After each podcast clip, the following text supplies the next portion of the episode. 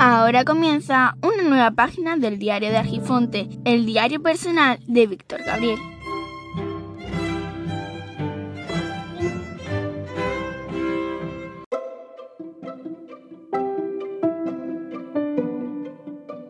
Al conjunto de circunstancias que rodean a una situación y sin las cuales no se puede comprender correctamente algo, se le llama contexto.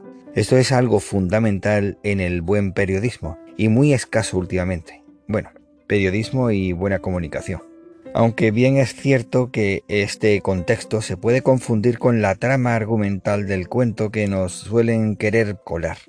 Aunque pensemos que no, el posicionamiento político se hace incluso sin ser conscientes de ello. Comúnmente se hace según la posición económica y su idea suele ser quedarse como está o ascender en la escala socioeconómica ya sea la de rezar a Santa Rita o la de apelar a la ley natural, a la ley positiva o a la divina, inventada en cualquier caso para argumentar su posición o lucha.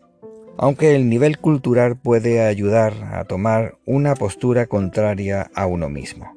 Socialmente, antes de la pandemia, había un número creciente de personas desnortadas que lo mismo se abrazaban a viejos pollos que a otros cuentos decimonónicos que deberíamos haber superado hace tiempo.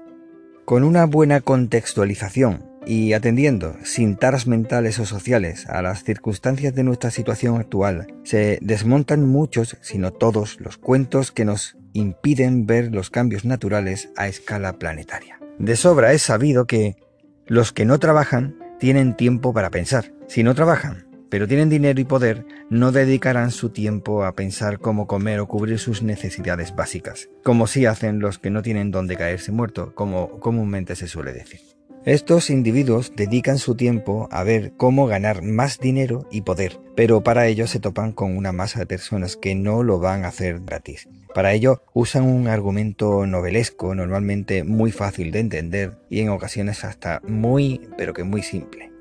Da lo mismo que sean incoherentes estos argumentos. Siempre habrá razones de fe o de patria que el populacho, por miedo al oprobio, abrace con fuerza.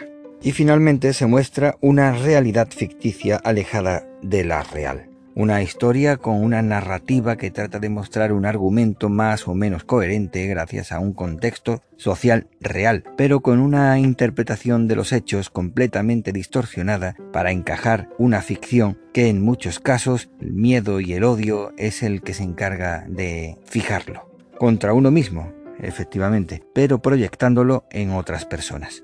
Está claro que la receta para no caer en ello es ejercer nuestra libertad, esa verdadera libertad. Por lo que hay que informarse fuentes dispares, no escuchar cantos de sirenas convertidos en aparentes fuentes que apelen a los sentimientos, a las entrañas, alejados del raciocinio.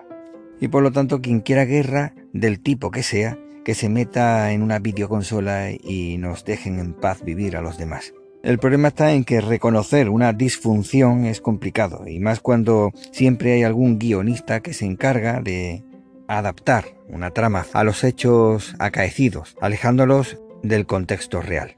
Al final es mejor ir en contra de uno mismo, al parecer. Ponerse la camiseta del equipo que nos digan, agitar las banderas que nos den y odiar al vecino. Luego, si realmente te sientes mal, porque ciertamente estás actuando de una forma que no eres y terminas odiándote a ti mismo, solo debes preguntar dónde va Vicente. Bueno, y con esto ya se ha terminado. Espero que nos podamos escuchar pronto. Cuídate mucho para cuidar a los demás. Espero que te haya gustado este episodio y si es así, que lo puedas compartir con tus amigos. Puedes aprovechar también y si no te ha gustado lo comparte con tus enemigos y recuerda que el tiempo corre, vuela, así que apresúrate despacio. Hasta luego.